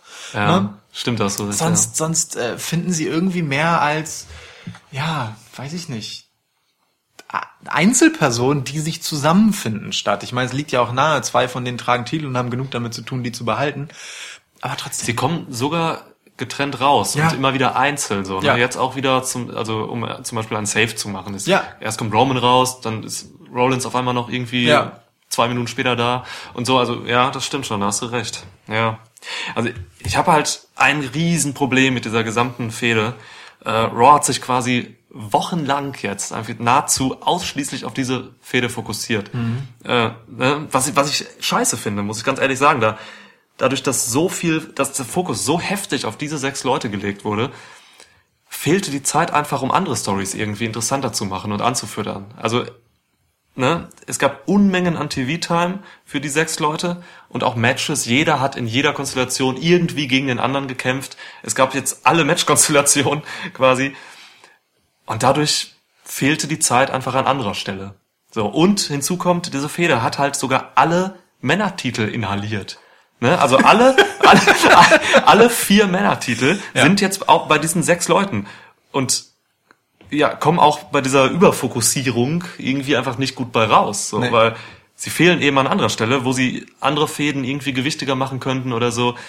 Und das, das ist halt krass. Und jetzt wurden sie sogar noch instrumentalisiert in dieser Ambrose-Sache, weil er eben keinen Titel hat und so. Also für die ganzen Titel ist es nicht, ist es nicht gut. Ja. Man, man hat die Fehde dadurch noch mehr aufwerten wollen, weil man ne, noch Gold hinterlegt und dann wird's noch mal krasser. Schön gesagt. Aber an, alle anderen haben halt dadurch keine Titel. So, ne?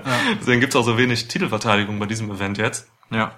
Und dieser Ambrose Heel- Heel-Turn-Teaser so, ne, das hast du eben schon gesagt, da hast du vollkommen recht. Äh, es war, also mich hat das nicht gepackt, weil es einfach zu offensichtlich gemacht wurde. Wenn jemand so mit, ne, also wenn etwas so mit der Brechstange verpackt und so offensichtlich angeteasert wird, dann glaubt, dann glaubt doch kein Mensch, dass es dann wirklich passiert. Ich stelle mir gerade vor, wie jemand versucht, etwas mit einer Brechstange zu verpacken. Was ist denn los? Als was möchtest du im Prozess des Verpackens dann eine Brechstange verwenden? Kannst du das bitte erklären? Ich glaube schon, dass Braun Strowman äh, zum Einpacken von Geschenken für Drew oder Dolph dann schon mit so einer Brechstange einfach äh, das Geschenkpapier umlegt und so. Das, Ja, das okay. sehe ich schon. Er wird da ja nicht mit irgendwie Scheren und sonst was arbeiten. Nee, das, das sehe ich schon. Also da musst du deine Fantasie schon mal ein bisschen. Meine Fantasie ist gerade damit beschäftigt, sich Braun Strowman mit so einer kleinen, süßen, bunten Bastelschere vorzustellen. Auch schön. Catsy's Hands. ja. ja. Ne, also jedenfalls dieser Ambrose Heel-Turn Teaser hatte irgendwie null Drama für mich, so, weil es einfach so mit dem Zaunfall war. Längerfristig könnte Ambrose halt wirklich turn, aber auf keinen Fall jetzt nach diesen letzten beiden Raws, so. Das wäre komisch. Aber was bedeutet das dann jetzt für den Ausgang des Matches? um mal zurück Das, dazu das, zu kommen. das, das willst du auch noch wissen. Ja, schon. Oder Ja, bin ich dran? Da bin Nee, ich, ich hab dir schon du gesagt. hast schon gesagt, Shield Ja, genau. gewinnt. Und da gehe ich mit dir mit. Also Shield-Moment wäre an dieser Stelle ziemlich sinnvoll, weil ich es auch sinnvoll finde, in dem Sinne, dass ich am Ende den Split sehe von Braun Strowman zu den beiden Tag Champions Ah. McIntyre und Ziggler. Ja. Ich glaube, dass er wirklich nach der Niederlage mh, ja halt da steht und sagen kann, ihr seid beide die Weaklings. So. Das würde dann auch den Kreis schließen, so ein bisschen zu der Sache, dass äh, Dolph Ziggler jetzt als Weakling bezeichnet wurde und für Braun sind dann halt beide einfach die schwachen Glieder in der Kette so. Er trennt sich und geht wieder richtigerweise seine, seine eigenen Wege. Und was bedeutet das dann für sein Titelmatch, das er ja dann auch bei Crown Jewel ausstehen hat gegen Brock Lesnar und Roman Reigns? Dann ist er wieder alleine. Also wir haben dann hier so ein, so ein bisschen ein Argumentationsproblem. Nicht, dass Logik viel bedeuten würde in der Welt von WWE, aber ähm, es ist halt schon so, dass äh, Braun Strowman sich Drew und Dolph an die Seite geholt hat für die Fehde gegen Roman. Aber wenn er dann gegen Roman und Brock Lesnar antreten darf, ist er sich alleine doch wieder gut genug? Oder Äh, nee. glaubt er sozusagen aus dem Ausland, dass die beiden sich untereinander genug aufreiben werden, dass er dann den Titel abstauben kann? Da sehe ich überhaupt keinen Zusammenhang, ehrlich gesagt, weil Okay. die Braun hat sich äh, Dolph und äh, Drew ja geholt vor Hell in a Cell, um da mit, mit Roman und The Shield klarzukommen. Das Ja, hat, klar. Das hat eigentlich gar keinen Einfluss auf die Crown Jewel Sache. Auf das Triple Threat Match, da sehe ich die Verbindung gar nicht. Aber ich meine, Also- The Shield sind ja immer noch da an Romans Seite und zusätzlich noch Brock Lesnar als Gefahr. Also ich meine, Ja, aber in, nee, das, da sehe ich den, nee, also da, ich glaube, The Shield wird auch keinen Einfluss auf das Triple Threat Match haben Ja. bei Crown Jewel. Okay. Also das sind, das sind zwei Paar Schuhe. was passiert denn mit The Shield nach diesem Event? Ich meine, Roman hat danach ja zu tun. Ja, Roman hat zu tun. Ich denke mal, die werden einfach so als lockere Gruppierung weitergehen. Also ein lockeres Stable. Also Jungs, die nicht immer zusammenhängen. Das haben sie ja selten auch gemacht, dass sie wirklich immer zusammen auftauchen und so, sondern einfach sich ja im Hintergrund immer so ein bisschen beschützen und so. Aber das, das sehe ich schon. Ja, und vielleicht zur Survivor Series dann mal wieder irgendwie was Shield-mäßiges. Okay, also diese klassischen Hounds of Justice, die äh, d- Nee. Raw aufräumen, die sehen wir jetzt erst einmal nicht. vielleicht noch so ein Shield gegen Authority-Ding. Also Für Survivor Series, war? Das wäre gut. Ja. Da kann, das wäre gut, genau. Das, das wäre eine gute Idee, weil da könnte man halt richtig schön nochmal mit Baron Corbin mit irgendwelchen Leuten zusammentun. AOP zum Beispiel wieder, das gab's ja jetzt. Da kann man noch was bringen, ja. Ja, Genau. Interesting. Aber reden wir darüber doch vielleicht einfach beim nächsten Mal weiter, wenn wir Melbourne Mayhem gesehen haben und das nachbesprechen. Ja. Ich, ich freue mich ehrlich gesagt, wie konsequent wir das durchgezogen haben, wirklich nicht den eigentlichen Namen dieses unsäglichen Events zu nennen. Das hat sich auch keiner versprochen. Nee, Ja. stimmt. Ja. Ziemlich geil. Aber es geht, also eigentlich geht das gut über die Lippen, so Melbourne Mayhem. Ja, voll. Also würde ich, würde ich, also ne, Vince hört uns ja zu. Ja. Vielleicht kann er das ja noch kurzfristig ändern. Er ist ja bekannt dafür, dass er noch kurz vorher gewisse Dinge ändert. Mach alle Plakate neu und so. Also, ja, das könnte sein. Apropos neu, Ja. äh, Neville ist zurück. Hast du das mitgekriegt? Also nicht bei WWE, aber Neville ist äh, wieder in einen Ring gestiegen. Echt? Ich habe nur Ja. mitbekommen, dass man sich fragt, wo zur Hölle er eigentlich bleibt, weil er eigentlich äh, inzwischen ruhig mal wieder irgendwo auftauchen könnte. Ja, er das war in- mein letzter Stand. Er ist in Japan, äh, nicht bei New Japan, sondern bei Dragon Gate. ah, Ist jetzt diese Woche überraschend aufgetaucht, äh, unter seinem alten Ringnamen Pack. Oder Cool. Pack. Ja. Und ist da auch jacked wie immer und auch Heel. Und ja, freut mich irgendwie für ihn. Voll, total schön. Ich Ja. hatte, hatte schon ein bisschen die Befürchtung, dass diese ganze Hängepartie ihm das Wrestling vielleicht ein bisschen madig gemacht haben könnte, Mhm. was um jemanden mit seiner Begabung halt einfach unglaublich äh, schade gewesen wäre. Ja, boah, das wäre Horror. Also ne, Neville hat noch so viel zu geben, glaube ich, äh, der Wrestling-Welt. Ich hab, ich verfolge ja japanisches Wrestling sehr viel eigentlich, aber Dragon Gate habe ich noch nie so richtig geguckt. Ähm, ist aber auch eine sehr renommierte Promotion, so wo auch alle waren, Ricochet und also ist schon ist schon gut, dass er da ist, glaube ich. Das ist so ein ja handwerklich super. ja. Wird auch sicherlich nicht die letzte Promotion sein, bei der er ist. Also das ist jemand, der in den Indies noch Ja. eine Menge Geld verdienen kann. Oh ja. Vor allem gemessen daran, wie gut er einfach am Ende seines WWE-Runs dann auch als Charakter funktioniert hat. Ich meine, er hatte durchaus eine schwierige Zeit zwischendurch, ähm, aber ab Heel-Turn war das halt ja konstant großartig, was der Mann geliefert hat. Heftig, ja. Heftig gut. Also, Neville, wenn du das hörst, äh, viel Erfolg. Schön, dass du wieder da bist. Ja, siehst du noch irgendwelche Überraschungen oder so für äh, Melbourne Mayhem? Nee, Ich hatte noch eine. Sag. Ich mag diese Momente, in denen einer eine Frage stellt, weil er selbst etwas zu dieser Frage zu sagen hat. Aber ich, ich muss mich da auch schuldig bekennen, das mache ich oft genug. Ich habe aber erst deine Antwort abgewartet. Ja, nee. Ich glaube, es gibt noch eine äh, Nakamura Open Challenge. Aha. Ja. Und ich wer glaube, kommt raus? Da habe ich zwei Theorien. Also, Sag mir eine davon, die zweite. Die zweite? Ja. Die zweite ist Rey Mysterio. Und die erste? Bray Wyatt. Äh, ist Bray das- Wyatt ist auf dem offiziellen Plakat zu sehen. Es gibt mehrere Plakate, ne? Ja. Aber er ist auf einem Plakat zu sehen zu Melbourne Mayhem und das könnte darauf schließen lassen, dass man ihn irgendwie bringt. Ein Titel, äh, ein Event mit Mayhem im Titel passt ja auch zu Bray Wyatt. Voll, ja. er würde dann heißen, dass er von Raw zu SmackDown wechselt, wenn er denn äh, gegen Nakamura antritt. Und konsequent weiter Face geht, wie er es mit Matt Hardy im Team ja im Prinzip schon war. Man könnte ihn bei SmackDown dann auch wieder mit Luke Harper zusammenstecken. Der hat ja gerade nichts zu tun. Stimmt. Ja. Keine schlechte Idee. Und natürlich gut, das Debüt von Rey Mysterio steht ja eh im Raum. Das könnte jetzt passieren irgendwann. Also das wäre wieder so eine Chance, das, ne, wie ich anfangs sagte, dieses Event wieder, also dieses Event interessant zu machen und dann für weitere Special Events irgendwie fortzubauen, dass die dann doch mal interessant sein können und auch Überraschungen haben. Und Rey Mysterio wäre halt der, für viele Leute der Burner. So, ne? Ich sehe diese Rey Mysterio Nummer ja eher für Crown Jewel. Ich glaube, das ist auch einer dieser Namen, die man ähm, als saudischer Wrestling-Kartensammler ähm, in den 90er Jahren schon mal gehört hat Ah, und okay, äh, ja. deswegen Geld dafür bietet, dass man den sehen darf in Saudi-Arabien. Und ich Mhm. halte Vince McMahon für einen ausreichend findigen Geschäftsmann, dass der sagt, ich kann seine Stimme nicht imitieren, sonst würde ich es jetzt machen. Ähm, Bei mir hört sich jemand an wie Hitler, wenn ich ihn nachmache. Ja. Vorhin warst du nah dran. Ja, ist ja. Ähm, ich kann mir auf jeden Fall vorstellen, dass Vince dann sowas gesagt hat wie, ähm, ja, mit Rey Mysterio äh, sind wir gerade in Vertragsverhandlungen. Der Vertrag ist ja inzwischen dann auch geschlossen worden, Ende September, wie es heißt. Ähm, und wir bringen den dann zurück. Nämlich, äh, wenn wir wieder nach Saudi-Arabien, nach Riyadh kommen. Mit Ankündigung dann auch äh, vorher, dass er zurückkommt oder mit Überraschung? Ich kann mir beides vorstellen. Ich kann mir tatsächlich beides vorstellen. Ich meine, für Crown Jewel steht bisher nur ein Match, das Titelmatch zwischen Brock Lesnar, Roman Reigns und äh, Braun Strowman. Ja.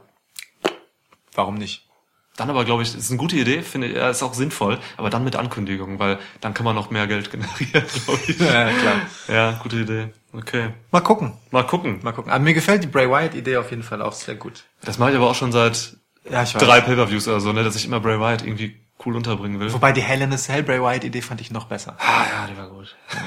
Wer es, wer es nicht gehört hat äh, und hören möchte, warum ich finde, dass Niklas äh, für WWE schreiben sollte, der möge einfach mal in den letzten Podcast reinhören, in den vorletzten. Vorletzter, ne? Ja. Ja, ja Gut. cool. Ja, reicht jetzt auch, ne? Reicht. Ja. Wir haben das Event durch. Ja. Hoffen das Beste. Übrigens, liebe Hörer, ihr könnt, oder wir alle in Deutschland, können echt zu einer angenehmen Zeit äh, Melbourne Mayhem gucken. Das ist zum Frühstück, ne? Ja. Ja, am Samstag. Geil. Ja. Tschüss. Ciao.